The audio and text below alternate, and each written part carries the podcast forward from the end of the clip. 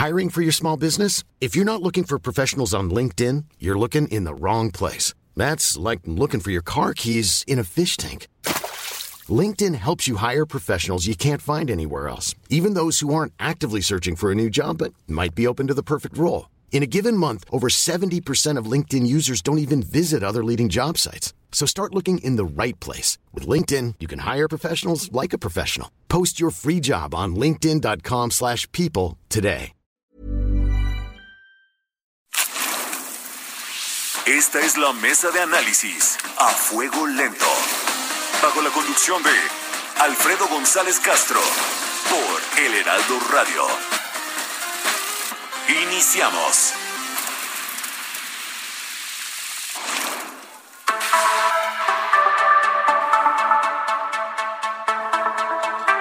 Son las nueve de la noche en punto tiempo del centro de la República. Gracias por sintonizarnos en esta emisión de la Mesa de Opinión a Fuego Lento.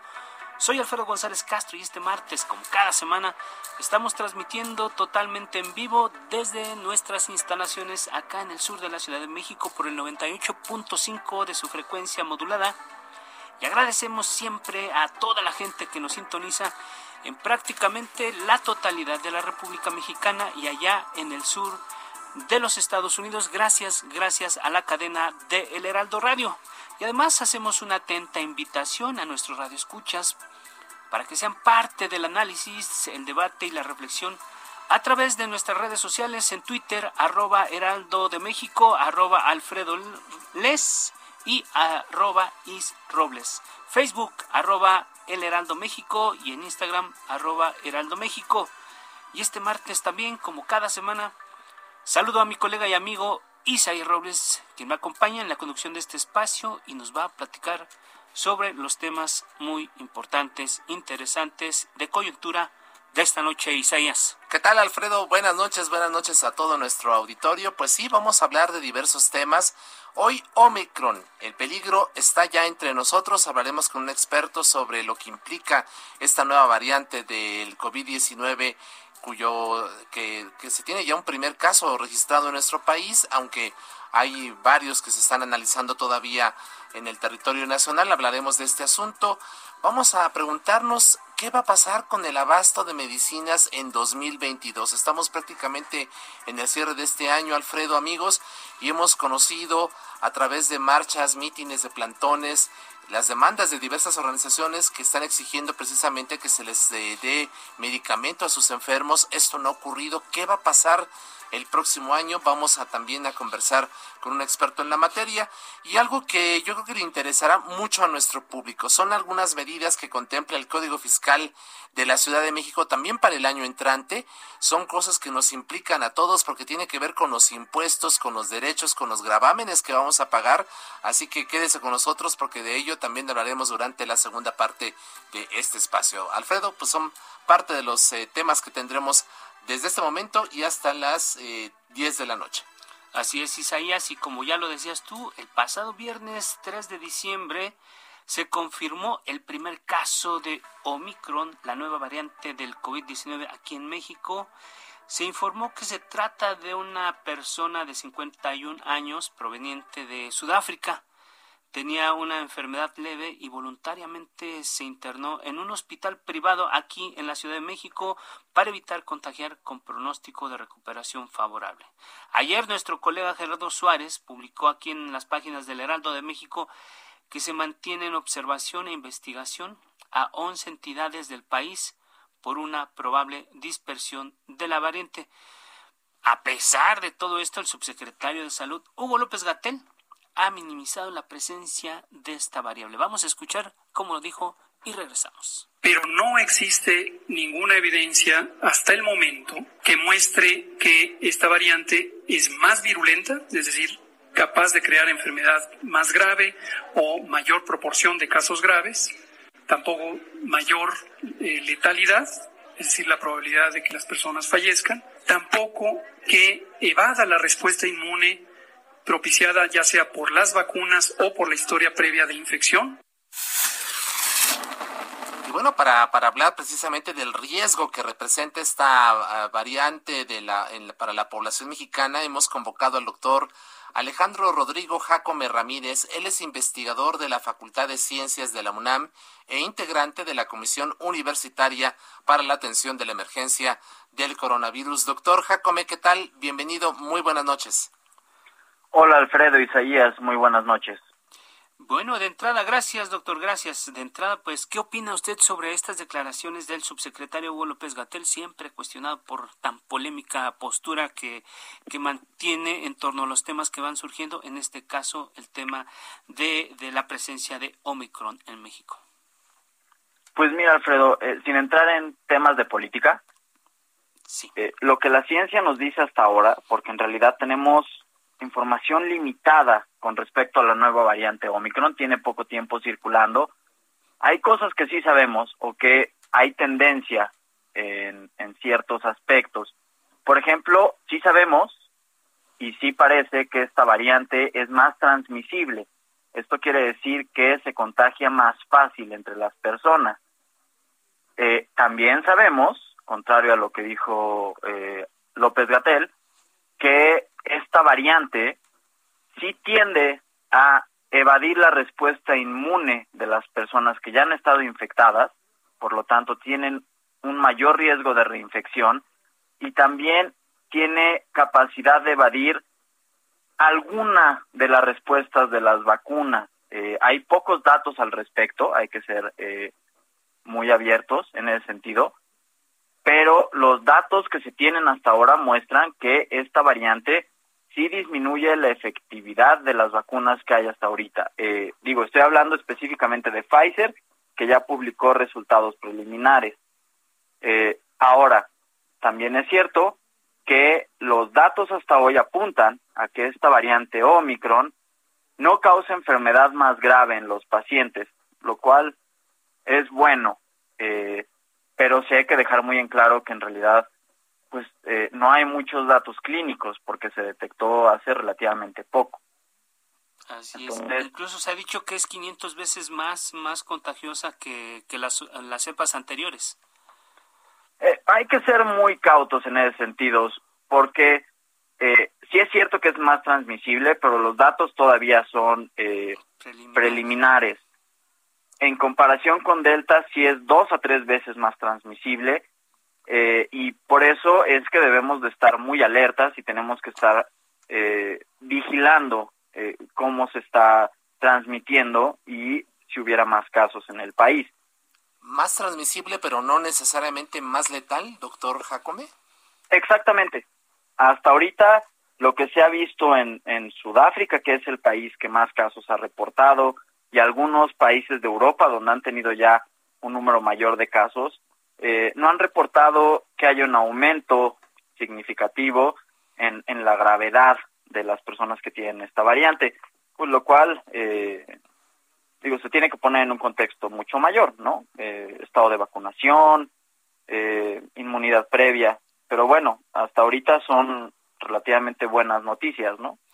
Poniéndolas al mismo nivel, eh, ¿cuál es la diferencia entre Omicron y Delta, por ejemplo, doctor pues eh, a nivel del virus específicamente hay grandes diferencias. Eh, sobre todo lo que preocupa de esta variante y lo que eh, hizo que saltara a la, a la luz, digamos, al, al reflector, fue que tiene una gran cantidad de, de mutaciones en la parte que corresponde a la proteína spike, que es la, la espícula, la famosa proteína de espícula, que es la que se pega al, al receptor de la célula, digamos, la que permite que entre a las células del cuerpo humano, y, eh, y, la, y esta proteína también es la que van a reconocer los anticuerpos y buena parte de la respuesta inmune. Entonces, lo que se vio rápidamente es que tiene muchos cambios en la superficie y esto eh, pues prendió las alarmas porque algunas de estas mutaciones se habían visto asociadas con eh, una menor respuesta del sistema inmune o cierta evasión de las vacunas. Entonces, eh, muchos de los cambios que sí se han identificado son más bien a nivel molecular del virus. Hasta ahorita, a nivel clínico, lo que se ha visto es que es más transmisible nada más. Eh, y eso, pues sí tiene implicaciones importantes a nivel epidemiológico. Por el hecho de ser más transmisible, doctor, ¿podemos pensar eventualmente que veremos hospitales nuevamente saturados como en la tercera ola, aunque quizás con menos muertes?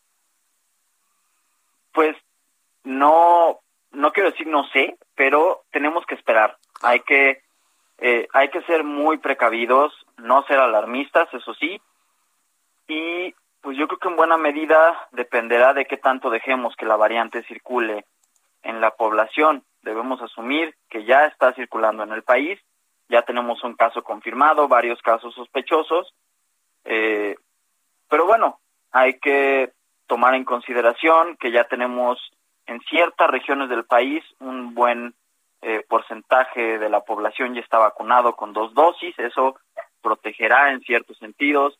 Hay muchas personas, millones de personas que ya sufrieron la, la enfermedad, entonces pues, todo esto se suma a cierto grado de protección, pero esto no quiere decir que podemos bajar la guardia, tenemos que ser al contrario, más precavidos, eh, maximizar las medidas eh, preventivas que ya conocemos para evitar que la variante empiece a circular este de forma indiscriminada en, en, la población.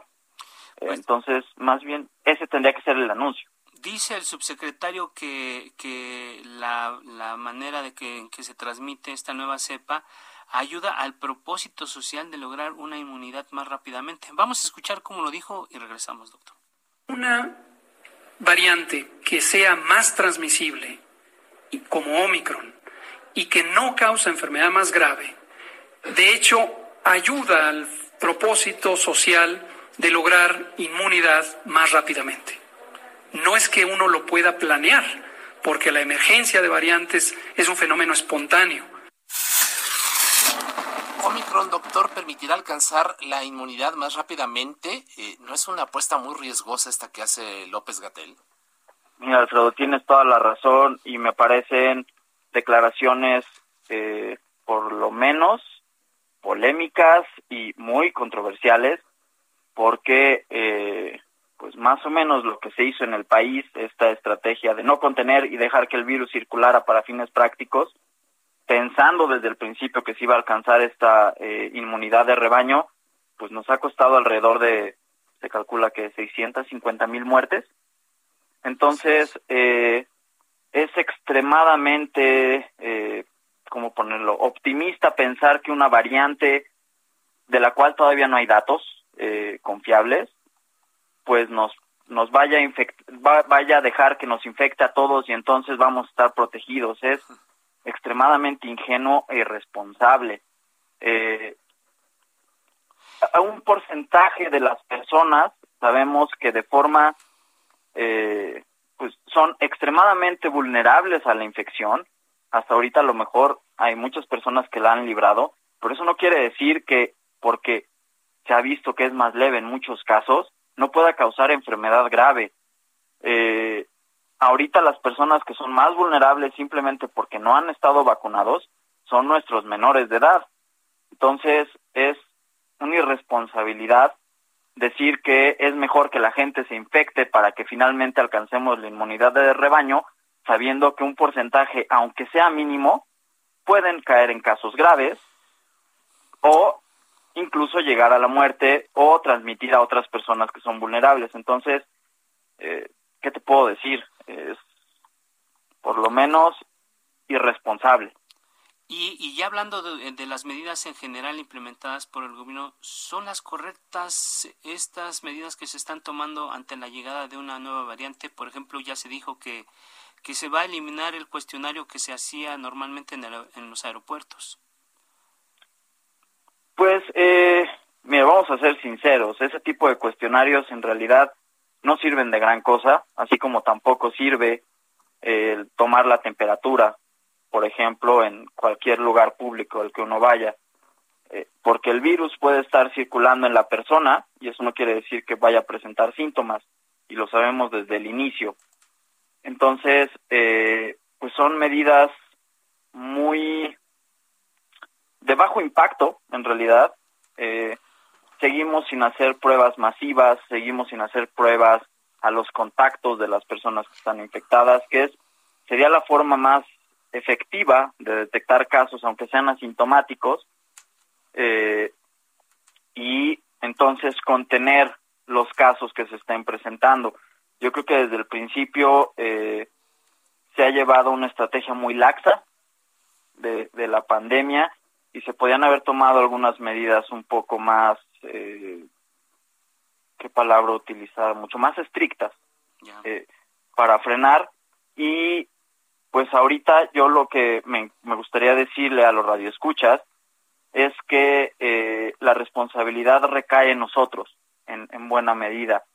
Eh, sabemos que viene una época de muchas reuniones sociales, de mucha festividad y eh, pues al final de cuentas el gobierno no va a imponer restricciones, no va a pedir pruebas para que la gente viaje, no va a restringir la entrada, no va a hacer cuarentenas como en otros países. Entonces, yo creo que va a depender mucho de que la gente sepa cómo cuidarse. Y son las medidas que ya conocemos para las otras variantes, las que se tienen que implementar y que se ha visto que funcionan muy bien. El uso del cubrebocas, el evitar los espacios cerrados donde hay muchas personas, favorecer la ventilación natural siempre que se pueda, reuniones al aire libre, eh, evitar eh, congregaciones, evitar eh, estos espacios cerrados con muchas personas. Lavado de manos, el uso del gel. Exacto. Estas medidas relativamente sencillas son extremadamente eficaces y la gente las aplica bien. Entonces, pues creo que la responsabilidad en este momento también tiene que caer en la sociedad y porque el gobierno ha demostrado muchas veces que eh, en este prohibido prohibir eh, es, es, extremadamente laxo. Así es. Doctor Alejandro Rodrigo Jacome Ramírez, gracias por su tiempo y su confianza. Es investigador del Instituto de Ciencias en nuestra máxima casa de estudios. Gracias y mantenemos la comunicación abierta. Por lo pronto, muy buenas noches. Claro que sí, mucho gusto y muy buenas noches. Hasta luego, que estén muy bien. Gracias, doctor. 9 con 16. A fuego lento. El presidente López Obrador tardó casi tres años en reconocer que el país tiene un grave problema de desabasto de medicamentos. Luego de regañar al titular de INSABI Juan Ferrer y al secretario de Salud Jorge Alcocer y advertirles que no aceptará más pretextos, les exigió resolver el problema cuanto antes. Vamos a escuchar cómo lo dijo y regresamos con el próximo invitado.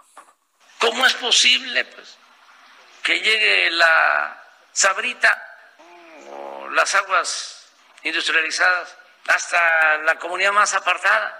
Hay productos chatarra en todos lados.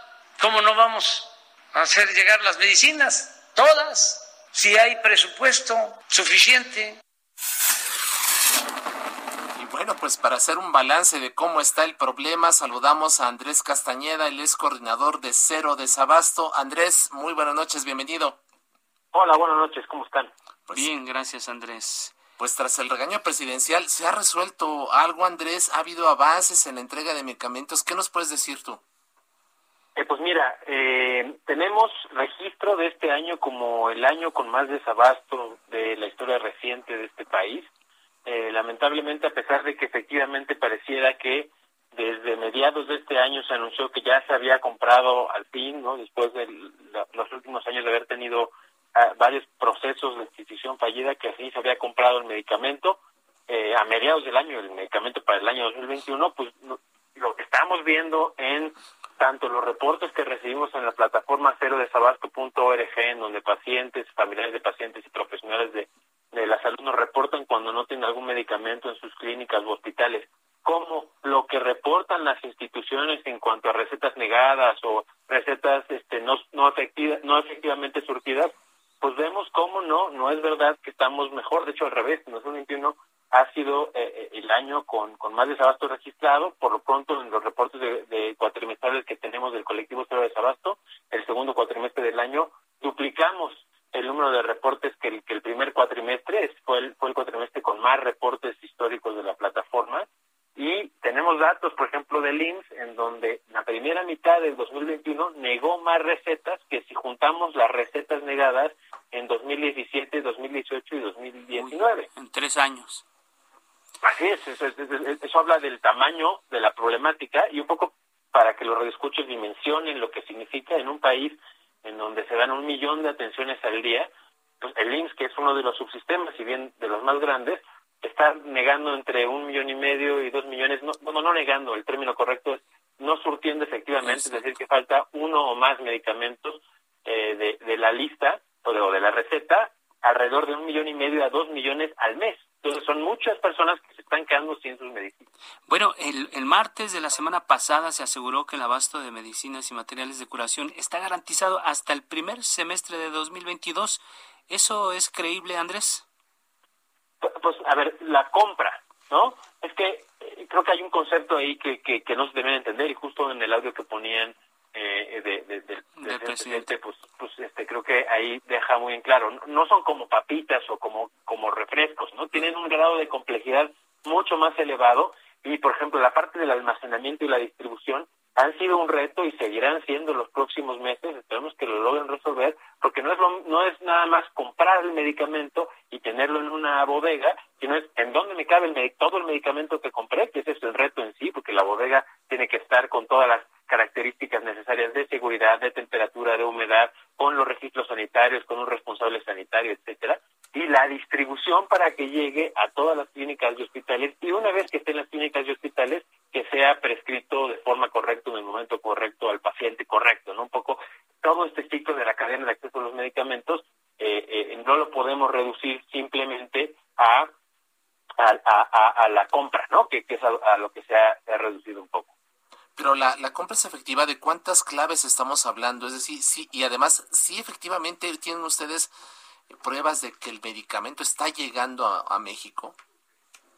Eh, mira, sí, sí, este, la, la, UNOPS ha dado parte, ¿no? Y si, uno se mete a sus a sus páginas, pues puede uno ver cómo si efectivamente están llegando los medicamentos. Lo que pasa es que nos están hablando de, de piezas, ¿no? O sea, hablan de piezas de un número ambiguo, ¿no? Es es una, digamos, podría decirlo yo, una falsa transparencia porque no nos dan todos los datos completos, ¿no? O sea, nos, nos enseñan los contratos, los montos, pero no sabemos exactamente cuántas piezas y cuando nos dicen no cuadran, ¿no? Entonces, hay ahí cosas en los contratos que no sabemos si está incluyendo la distribución, eh, si se va a estar entregando bimestralmente o no, esos datos no son completamente transparentes, entonces para las organizaciones civiles es difícil darle seguimiento.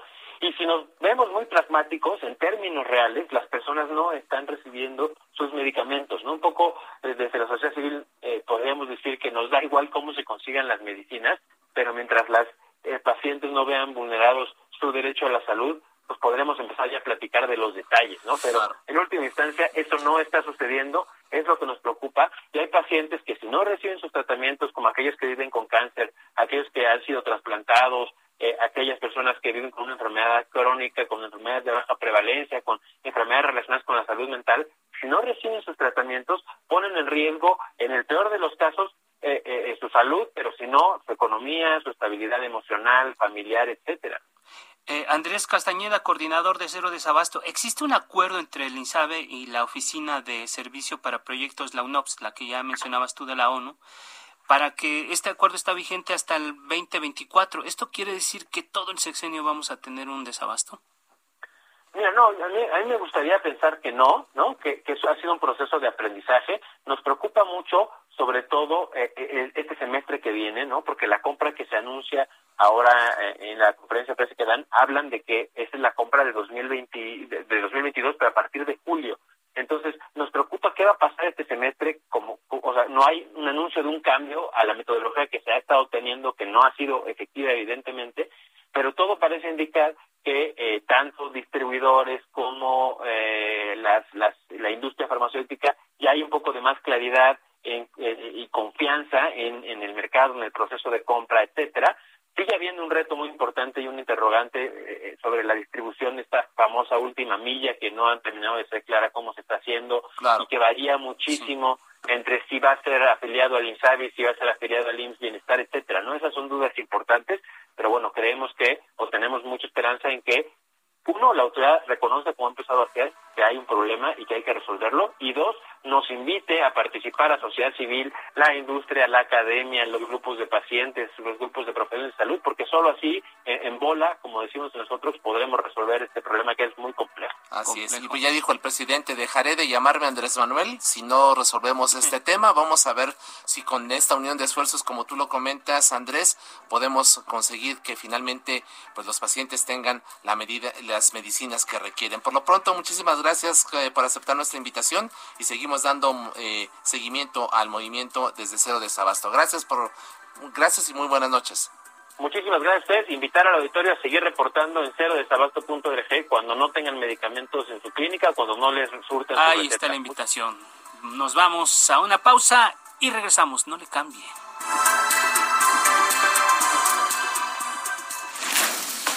Siga en la polémica por El Heraldo Radio, con los que saben de política y la desmenuzan.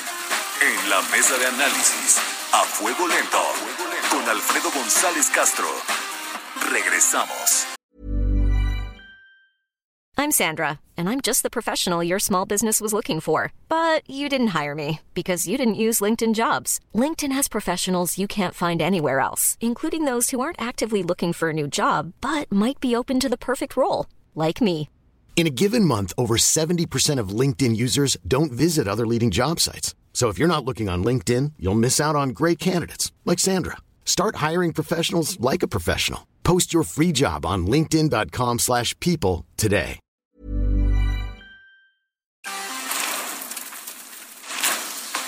Siga en la polémica por El Heraldo Radio, con los que saben de política y la desmenuzan. En la mesa de análisis, a fuego lento, con Alfredo González Castro. Regresamos.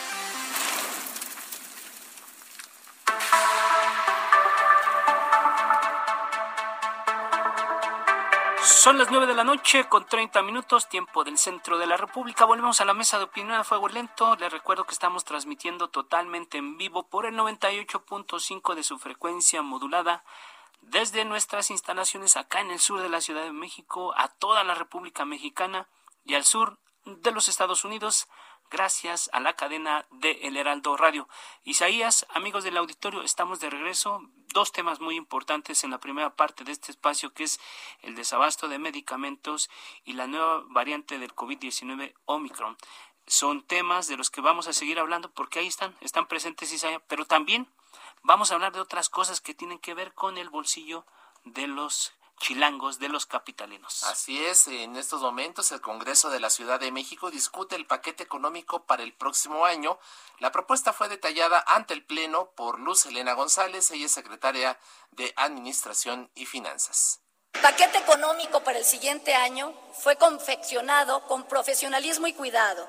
Es una propuesta responsable, con la vista puesta en el decidido fortalecimiento del sector salud, que permitirá mantener el ritmo de la inversión pública, fortalecerá una movilidad sustentable, así como el metro, y mejorará los niveles de seguridad para todas y todos. Ahí están, ahí están los, los objetivos de este, de este proyecto, de este documento, de este boceto que se está ya discutiendo en el Congreso local, pero para hablar eh, eh, de este tema y conocer a detalle la propuesta que nos incumbe a, quienes vivimos aquí en la, en la capital del país, se encuentra en la línea telefónica Carlos Hernández Mirón, él es presidente de la Comisión de Hacienda en el Congreso de aquí, de la Ciudad de México. Diputado, muy buenos días, muy buenas noches, perdón. Buenas noches, Alfredo, buenas noches, Isaías, y un saludo a las personas que nos escuchan. Así es, diputado, gracias, buenas noches. A ver, vamos a, entrar a detalle en algunos temas que han causado cierta polémica.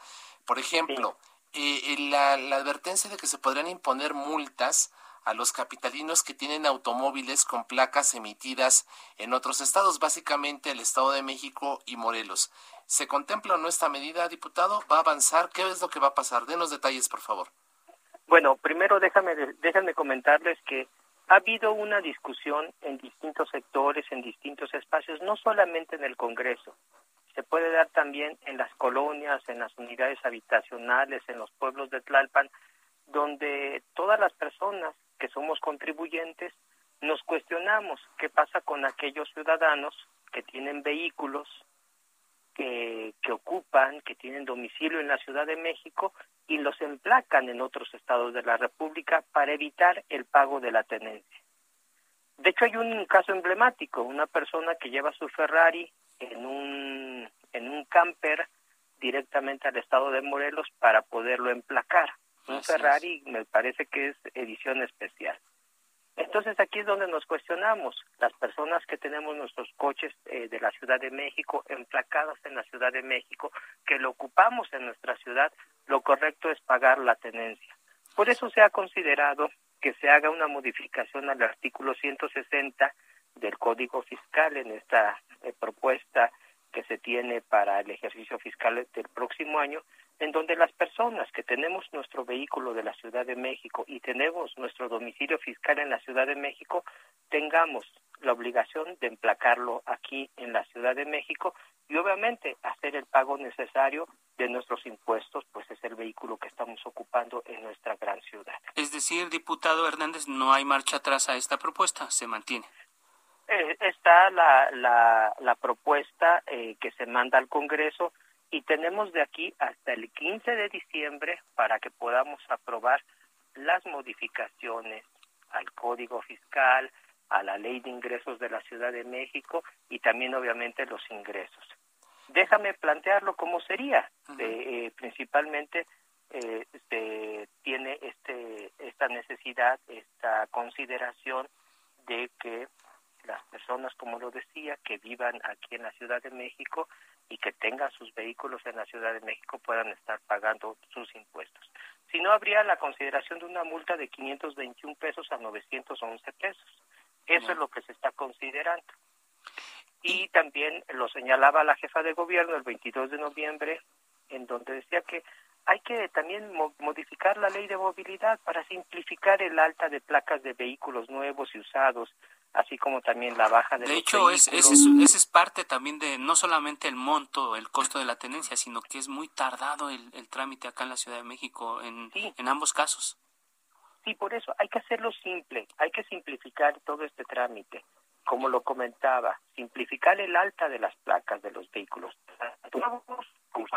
la baja de los propios vehículos que a veces el propietario lo quiere llevar a cabo y también es tardado hay que hacerlo hay que hacer también la reposición de la tarjeta de circulación más expedita, más pronta para, para las personas que tenemos un vehículo. ¿Cuánto se prevé? Perdón, Perdón, no te escuché. ¿Cuánto se prevé recaudar por este nuevo impuesto, digamos, o cuánto es lo que no se deja, no se recauda en este momento por por la evasión, la evasión de estos del concepto de tenencia y de multas de tránsito de esos autos? ¿Cuánto es lo que no se recibe actualmente por eso? Sin duda, eh, tendremos nosotros ya el tiempo necesario para hacer la revisión. El Congreso cuenta con el Instituto de las Finanzas Públicas de la Ciudad de México. Me parece que más adelante tendremos ya elementos para poder nosotros decir cuánto se puede tener la recaudación. Me parece hoy que las estimaciones las podría estar eh, respondiendo de mejor manera los órganos como el tesorero, la Procuraduría Fiscal.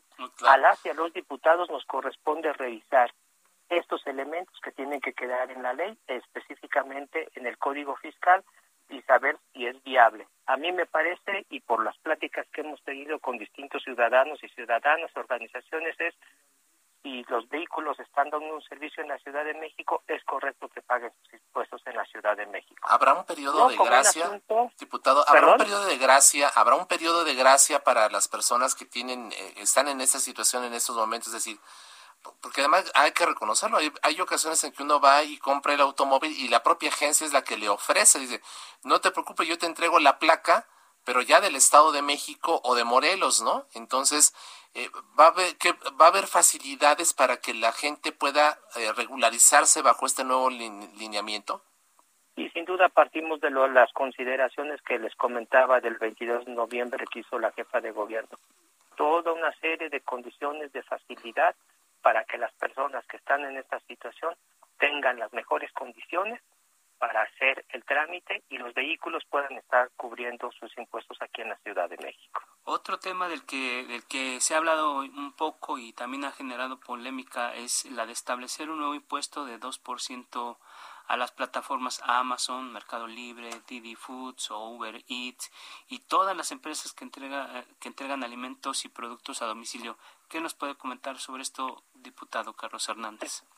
Sí, primero, primero es que no es un impuesto.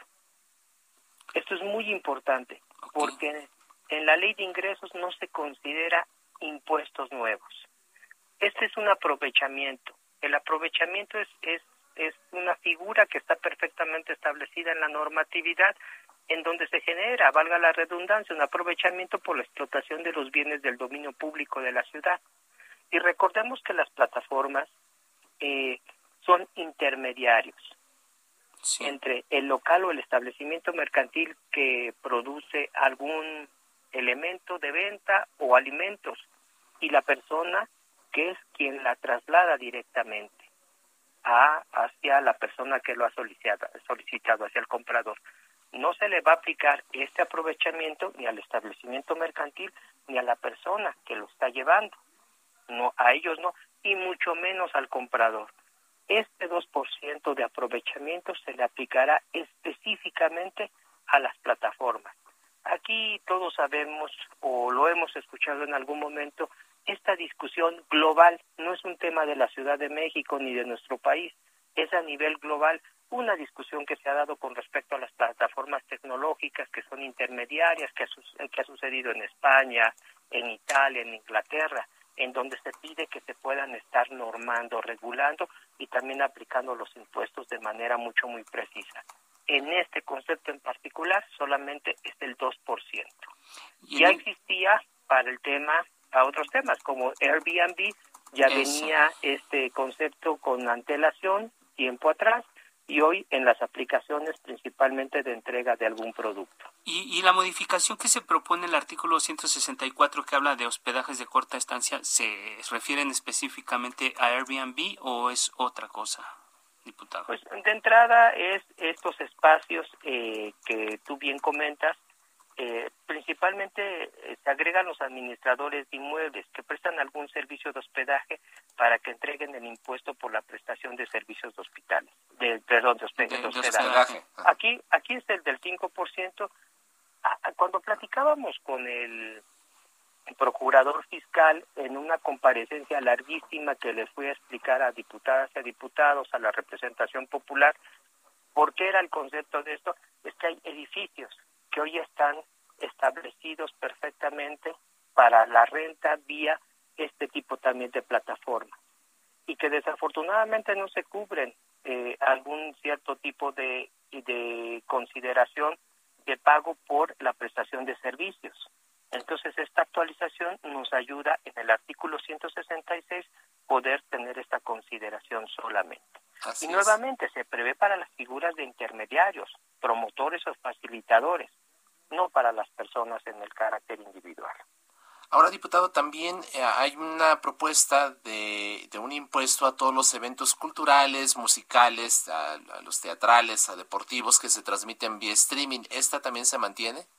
Sí, y nuevamente decirte, eh, eh, ya existe esta consideración, pero es en el artículo 134, hay una situación muy particular. Los eventos masivos, venden los boletos.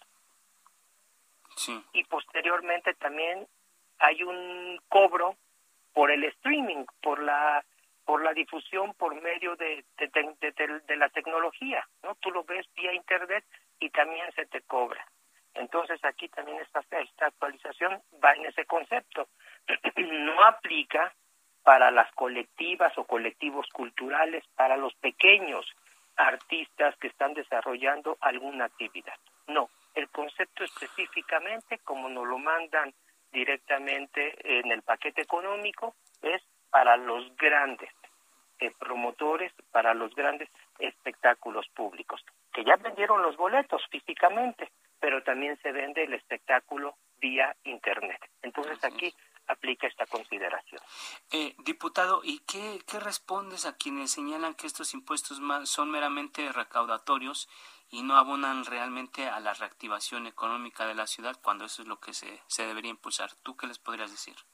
Yo, les podría decir que eh, primero hay una gran confianza por parte de los contribuyentes en la Ciudad de México y en el país. Comenzamos a recaudar eh, de manera importante eh, los ingresos. Déjame darte un dato. Eh, hasta el mes de septiembre se tuvo un ingreso de 177 mil millones de pesos, 177 millones de pesos, que con respecto a lo programado al mes de septiembre es, es un alza del 6.5% de lo programado. ¿Qué quiere decir esto? Que la gente le tiene confianza a su gobierno y está pagando sus impuestos. A nivel federal es la misma situación. Hemos tenido una capacidad recaudatoria impresionante. Aquí lo que yo te puedo decir y respondiéndote es la gente confía en el gobierno, sabe que no se van a robar sus impuestos, sabe que no se van a ocupar para corrupción sus impuestos y sobre todo hay que agradecerle a las y a los contribuyentes de esta ciudad. Así es, diputado. A las personas que contribuyen hay que agradecerles mucho. Claro, nos decía usted ya que el, plazo máximo eh, para la aprobación de este paquete económico 2022 de la Ciudad de México vence el 15 de diciembre. Como ocurrió a nivel federal, no modificarán ni una sola coma a esta propuesta? Pues mira, ese, déjame decirte que ha sido una muletilla de, de la oposición. No modificar una sola coma, no modificar una bueno, sola coma. solo dijo el presidente de la República y así ocurrió. Sí, yo, yo te quiero decir que ese es en el carácter federal, pero, pero llega nuevamente aquí en la Ciudad de México. Esa es una discusión en la Ciudad de México, donde se habla de manera reiterada no modificar una coma. A mí me parece más importante que ocupar una frase de manera retórica, mejor metámonos a la discusión, a la, a la revisión de cada uno de estos elementos. Yo sí tengo alguna consideración que te quiero hacer, este, Alfredo, Isaías, a la, a la población. El día que fueron los funcionarios, procurador fiscal, eh, tesorero, subsecretaria de egresos, también fueron la representación de las personas repartidoras de estas grandes este, plataformas. Así es. Y nos pidieron algunas consideraciones. Hagan lo necesario para que este aprovechamiento del 2% realmente lo pague la plataforma. No nos lo vayan a cargar a nosotras y a nosotros. Entonces me parece que es el momento que se abre la discusión y posiblemente pueda haber consideraciones de distintas naturalezas. Una de estas es la que te comento. Por eso a mí me parece que esta, esta frase ya elaborada de ni una sola coma me parece que solamente es una práctica verbal que se está ocupando nada más. Así es. Diputado Carlos Hernández Midón, presidente de la Comisión de Hacienda en el Congreso Capitalino, muchísimas gracias por conversar con el público de A Fuego Lento y estaremos muy pendientes precisamente de las decisiones que adopten allá en Donceles y Allende. Por lo pronto, muy buenas noches, gracias. Al contrario, muchas gracias a Fuego Lento y a las personas que nos escuchan. Buenas noches. Gracias. 946. A Fuego Lento. El tema, el tema sigue, va a dar, va a dar mucho de qué hablar, sobre todo en los próximos días, y vamos a, seguirlo puntualmente en todos los espacios de aquí de, de, El Heraldo Radio. Pero para continuar con este tema, establecemos ahora contacto con Armando Zúñiga Salinas, él es presidente de la Coparmex aquí en la Ciudad de México. Armando, gracias, muy buenas noches. Hola, muy buenas noches. Los saludo con mucho gusto y saludo también al auditorio. Una primera impresión sobre estos nuevos impuestos que se contemplan ya en el Código Fiscal Capitalino para el próximo año. Aunque nos dicen que no son impuestos, que son aprovechamientos, pero bueno, al final de cuentas. Es semántica, pero es incrementar el ingreso. ¿Qué opinas tú, Armando, sobre esto? Bueno, lo que nosotros eh, opinamos es que llegan en muy mal momento. Eh, además, se había prometido incluso por el gobierno federal y local que no iba a no iba a haber nuevos nuevos impuestos.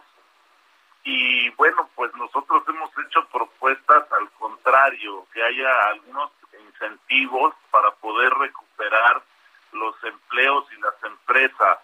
Eh, de acuerdo a datos del seguro social nos falta todavía recuperar 135 mil eh, empleos eh, más de 40 mil pymes que se han perdido. Y bueno, a este ritmo nos vamos a tardar casi tres años en, volver a como estábamos antes de la pandemia. Y bueno, este, estos impuestos son, son, tres, eh, son tres impuestos. El primero es para los hoteleros, de pasar del 3 al, al 5%. El segundo es el de las plataformas eh, tecnológicas. Así es. Y el tercero para la parte de actividades, eventos eh, musicales, deportivos, eh, culturales en forma digital. Y bueno, independientemente de lo que represente, nosotros lo que señalamos es que es un muy mal mensaje. Eh, lo que necesitamos son mensajes positivos para incentivar la, la inversión, tanto local como, como nacional y la Ciudad de México pues está dentro de los, estados que más se ha tardado en recuperar y que más se va a tardar. ¿Dónde se va a ver el, el, impacto, Armando, en la actividad turística, el hospedaje? ¿Cómo lo están ustedes visualizando? ¿Menos fuentes de trabajo, menos negocios? ¿Qué, qué ven? Sí, bueno, la, de hecho la actividad turística es uno de los sectores que más genera divisas y que más genera empleos en la Ciudad de México y fue lo que estuvo pues más afectado durante la pandemia. Eh, se estuvo trabajando en unas mesas de en unas mesas con la anterior secretaria de, turismo, pues donde eh, se logró eh, lo que hubiera el Día de Muertos, la incluso la Fórmula 1, en fin, y bueno, pues está apenas reactivándose hay que hacer mucha eh, promoción de la, de la Ciudad de México. Y justamente este impuesto que hoy se paga del 3%, eh, se supondría que es para que es para para promover la ciudad justamente para que llegue más turismo. Sin embargo eh, este este impuesto que va al fondo mixto pues se ha utilizado para diferentes rubros y no para, para promover qué es lo, lo que se espera. Claro. El tesorero capitalino, Roberto Fernández, defendió el impuesto a los servicios de entrega de alimentos y mercancías. Esto es parte de lo que le dijo a nuestro colega Carlos Zúñiga aquí en Cámara de Origen. Armando, si nos permites escucharlo y volvemos para hablar el tema precisamente del tema del impuesto a la entrega, a la, todas las eh, empresas que se dedican justamente al tema de las entregas. Es un cobro adicional que tiene que ver con el uso de la infraestructura de la ciudad. Y está dirigido básicamente a las empresas que hacen este eh, esta forma de negocio de delivery. No va dirigido eh, y no debería en ningún caso ser trasladado ni al comprador, ni al comercio, y mucho menos al repartidor. y, en realidad a, a toda la ciudad le, preocupa el tema de los impuestos porque lo que nos dice el diputado es que va que esto solamente recae en las empresas, pero al final de cuentas el consumidor es el que termina pagando todo. ¿Cómo garantizar que estos impuestos no se trasladen al consumidor final? Armando. Pues eh, es, la verdad es que es muy muy complicado el que digan que no se va a trasladar al, al consumidor este, final digo, yo creo que tendrían que estar pues auditando a cada una de las plataformas, lo cual va a ser muy, muy complicado. Otro tema es que este impuesto de forma local es anticonstitucional, porque de hecho de, de la parte federal ya se paga este un impuesto que va del 1.5% por operación a estas eh, plataformas.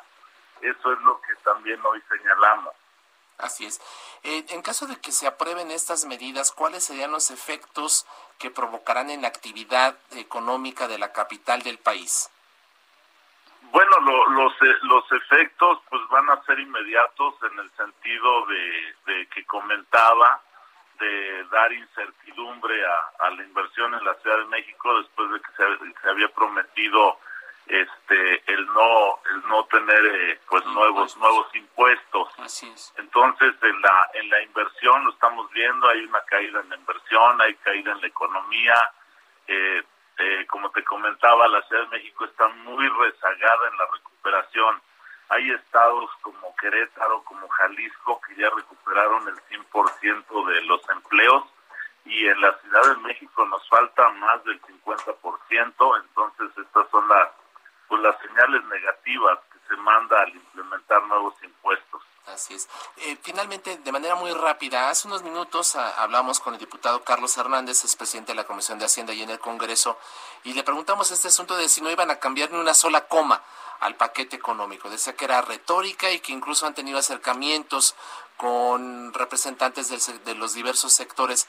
¿Han tenido ustedes contacto con ellos? ¿Ven eh, la posibilidad de que algunas de las eh, preocupaciones que han expresado se, se traduzcan en cambios para evitar afectaciones a estos sectores? Pues nosotros esperamos un diálogo con el Congreso. De hecho, hoy estuvimos con la bancada del Partido Acción Nacional. Mañana estamos con el Partido Revolucionario Institucional. Ya también incluso hay pláticas para llevar a cabo una reunión con Morena.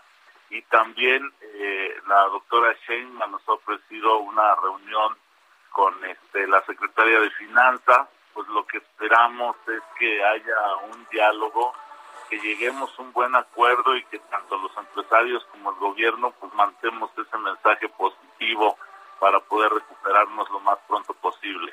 Así es. Pues eh, gracias a Armando por, eh, por estar aquí con nosotros, Armando Zúñiga, presidente de la Coparmex Ciudad de México, y estaremos pendientes de la discusión de este paquete económico. Gracias. Encantado de estar con ustedes. Buenas noches, les mando un abrazo. Muchas gracias, Armando. Bueno, pues ya llegamos al final de este espacio. Eh, agradecemos a los especialistas siempre que nos acompañan eh, eh, en, siempre en las mesas por su generosidad y su tiempo. Muchas gracias. Los invitamos a que nos acompañe mañana miércoles a las 9 de la noche a la mesa de opinión con la silla rota. Agradecemos a Ángel Arellano e Iván Marín, Georgina Monroy, Javier Báez, Gustavo Martínez. Nos vamos. Quédese con Vigilio Pasotti en Heralo Capital. Descanse. Muy buenas noches. Cuídese use el cubrebocas. La polémica por hoy ha terminado. Le esperamos el próximo martes para que con los expertos analicemos la noticia y a sus protagonistas en la mesa de análisis a fuego lento por El Heraldo Radio, con la H que sí suena y ahora también se escucha.